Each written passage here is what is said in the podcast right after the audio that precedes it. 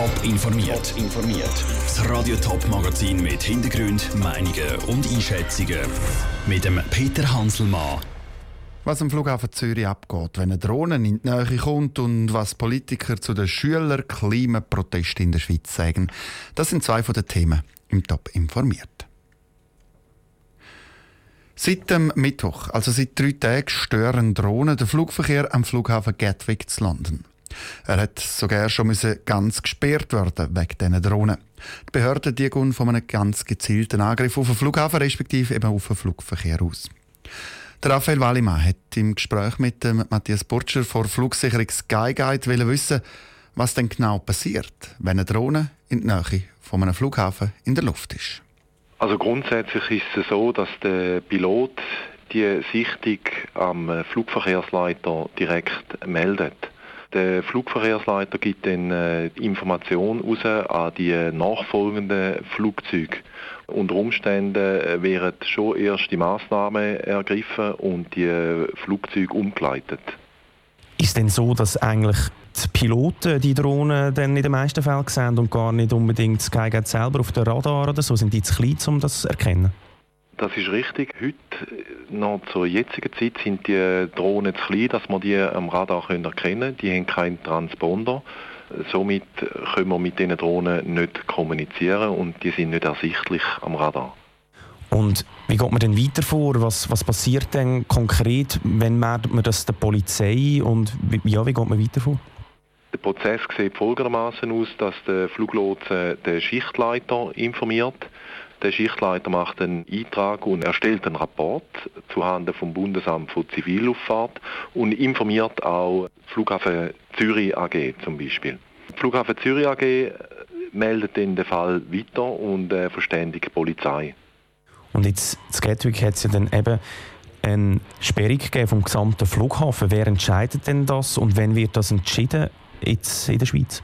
Also die möglichen Auswirkungen sind, äh, dass die An- und Abflüge unterbrochen werden, eine Konzeptänderung äh, am äh, Flughafen vorkommt oder sogar der Flugbetrieb eingestellt werden muss im Extremfall. Entscheiden tut man das eigentlich in einer partnerschaftlichen Herangehensweise zusammen mit dem Flughafen, Skyguide und auch Polizei.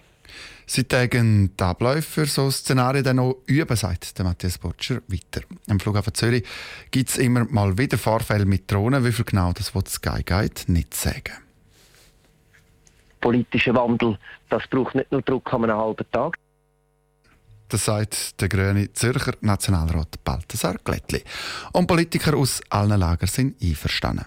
Nur weil ein paar hundert Schüler fürs Klima streiken, liegt nicht plötzlich ein neues CO2-Gesetz auf dem Tisch.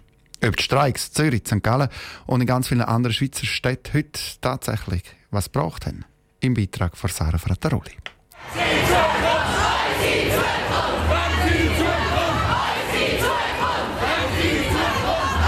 Tausend Schüler sind am Vormittag durch Zürich gezogen. Sie finden, die Politiker zu Bern verpesten ihre Zukunft und fordern darum eine aktivere Klimapolitik. Der Thurgauer CVP-Nationalrat Christian Lohr ist beeindruckt. Wichtig ist jetzt, dass die Jugendlichen am Thema dranbleiben. Das zeigt ja dann auch die Glaubwürdigkeit noch mehr, oder?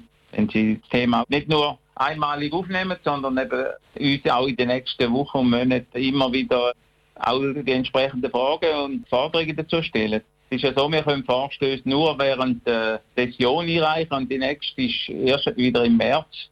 Darum ist es auch wichtig, dass die Jugendlichen dann eben nochmal Lärm machen. Ganz anders sieht die Zürcher SVP-Nationalrätin Barbara Steinemann. Sie hat für die Streiks gar kein Verständnis.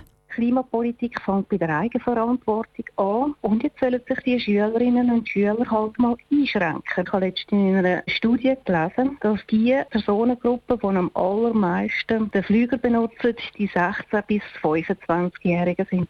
Sie ändern darum auch ihre Einstellung zum Klimaschutz nicht, sagt Barbara Steinemann.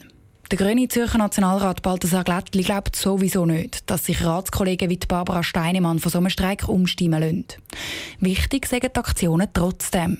Auch er selber nicht kann wählen kann, doch die öffentliche Meinung beeinflussen, kann beeinflussen, über welche Themen das geredet wird. Und wenn natürlich die Klimafrage weit vorne auf der Agenda steht, dann hilft es, dass viele Leute sich überlegen, okay, wie könnte ich mit meinem eigenen Wahlentscheid dazu beitragen, dass die Menschheit sich nicht selber quasi ins Abseits schießt, und nächstes Jahr ist ja bekanntlich Wahljahr. Im Herbst werden National- und Ständerat neu gewählt.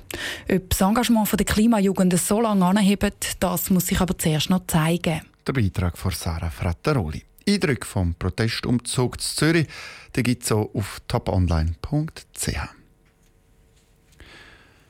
42 Bauern sind das Jahr beim Arbeiten gestorben. Das hat die Beratungsstelle für Unfallverhütung in der Landwirtschaft bekannt gegeben. Das sind fast doppelt so viel wie im letzten Jahr. Wie der Bauernverband gegen die steigende Zahl von tödlichen Arbeitsunfällen in der Landwirtschaft vorgehen, im Beitrag von Patrick Walter. Der Schweizerische Bauernverband hat eine Arbeitsgruppe mit dem Namen Unfallverhütung eingesetzt, wo auch Vertreter von anderen Verbänden dabei sind.